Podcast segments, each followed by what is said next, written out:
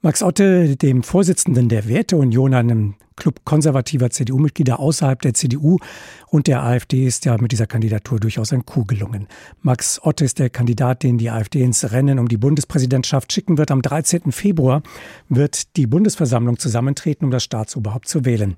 Antreten werden der Amtsinhaber Frank-Walter Steinmeier, der Mainzer Arzt Gerhard Rabert und eben Max Otte. Einige sehen eine Chance nun für den künftigen CDU-Vorsitzenden Friedrich Merz, nun einen harten Kurs gegen rechts zu fahren und so von Ottes Kandidatur sogar zu profitieren. Und deswegen wollte ich von ihm wissen, Herr Otte, hat sich Friedrich Merz eigentlich schon bei Ihnen bedankt? Natürlich nicht. Und Friedrich Merz äh, ist natürlich nicht glücklich über diesen Schritt. Aber ich habe mir das reiflich überlegt. Ich denke, wir brauchen einen Bundespräsident, der eint, der die Gräben im Land zuschüttet, der den Dialog fördert. Ich sehe das nicht im ausreichenden Maße beim jetzigen gegeben. Er füllt sein Amt sicherlich aus, aber man könnte mehr zur Versöhnung dieses Landes beitragen. Und das ist mein Anliegen. Nun sagen ja viele, gerade die AfD trägt mit bei zur Spaltung dieses Landes. Andere wiederum sagen aus dem Lager der AfD, dass die CDU sich spalterisch verhalte. Wollen Sie das von der AfD teilweise vielbeschworene bürgerlich-konservative Lager hier zusammenführen? Nein, das ist eigentlich nicht gewollt, also oder ist nicht die Hauptintention, denn das Amt des Bundespräsidenten steht natürlich über den Parteien und letztlich ist es ja auch egal, nicht egal, aber es ist eine geheime Wahl, von wem man gewählt wird. Und es äh, gilt auf die Funktion des Amtes zu achten. Und das ist meine Intention. Und natürlich gibt es tiefe Gräben überall, aber die müssen irgendwann mal überbrückt werden. Und zwar nicht nur zwischen CDU und AfD, sondern überhaupt in der politischen Debatte. Und da passiert aus meiner Sicht zu wenig. Wenn ich es jetzt richtig verstehe, sagen Sie, Zusammenführen der Gesellschaft, das wollen Sie im Amt erreichen, aber nicht durch die Wahl jetzt. Sie wollen nicht durch die Wahl zum Bundespräsidenten bestimmte Lager zusammenführen. Nein, also das wäre ja parteipolitische Taktik. Man soll dieses Amt auch ernst nehmen, so wie der Sinn dieses Amtes ist. Das steht über den Parteien und so sehe ich das auch für mich. Und wenn meine Parteifreunde jetzt äh, etwas betroffen sind, was ich nachvollziehen kann aus deren Sicht, dann war das nicht meine Intention, sondern es geht wirklich darum, ein Zeichen zu setzen, dass wir hier mehr für unsere Einheit tun, für unsere innere Einheit, für unsere Debattenkultur. Nun haben aber ganz viele den Eindruck, die CDU wird gerade von Ihnen vorgeführt. Manche sehen da schon einen Versuch im Sinne von Kemmerich 2.0. Wollen Sie die CDU, die Union vorführen, in irgendeiner Form vor sich hertreiben? Äh, nein, und äh, ich meine, der Fall Thüringen ist ja nicht so ganz anders. Auch da hätte es meinem Demokratieverständnis entsprochen, wenn man keinen Druck auf Herrn Kemmerich ausgeübt hätte. Er wäre ein FDP-Präsident gewesen. Er wäre von natürlich auch von der AfD unterstützt worden. Aber mein Demokratieverständnis wäre es gewesen, diese Wahl nicht rückgängig zu machen. Insofern widerspreche ich ganz klar dem Demokratieverständnis meiner Ex-Kanzlerin. Wenn die Union einen eigenen, voraussichtlich aber aussichtslosen Kandidaten aufstellt, dann wollen Sie, wenn ich das richtig verstanden habe, verzichten auf eine Kandidatur in der Hoffnung, dass die AfD dann den CDU-Kandidaten mitwählt?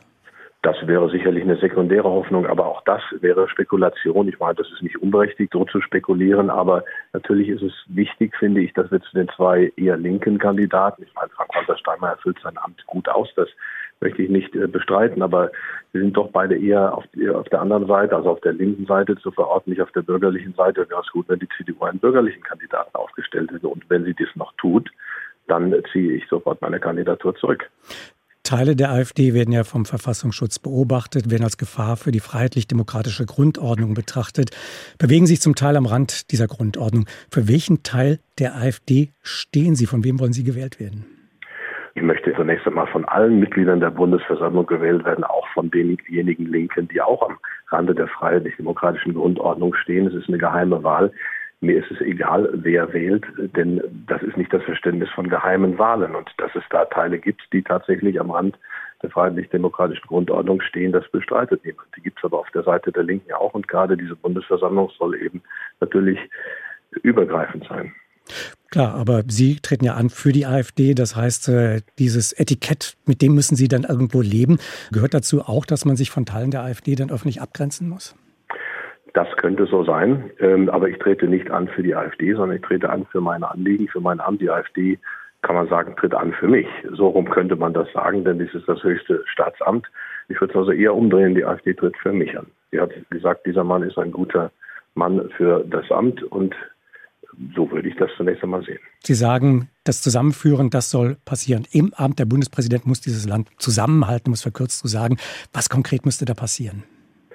Ja, ich denke, es gibt viele Spaltungen arm und reich. Da habe ich ja durchaus Überschneidungen mit Herrn Trabert, der auch auf die Armutsschere und auf die Vermögensschere hinweist. Das tue ich ja auch. Das tue ich seit vielen Jahren in meinen Schriften. Ich habe auch früher mit vielen Linken gesprochen darüber. Das ist jetzt im Moment etwas spärlicher geworden, nicht von meiner Seite aus, aber von der anderen Seite. Aber das ist auch eines meiner Anliegen. Das andere Anliegen ist natürlich, dass äh, die tiefen Gräben, die im Land durch die äh, Covid-Diskussionen und durch die Pandemie gekommen sind, da ist ja auch der Dialog und die Dialogkultur sehr weit verroht. Also da könnte ein Bundespräsident auch im Rahmen seiner beschränkten Kompetenzen, er hat ja nun relativ wenig Kompetenzen, aber er kann mahnen, er kann zusammenführen, er kann versöhnen, er kann heilen, da kann er eine Menge machen. Und ich glaube, da könnte man auch noch mehr tun, als ich jetzt hier ansehen habe.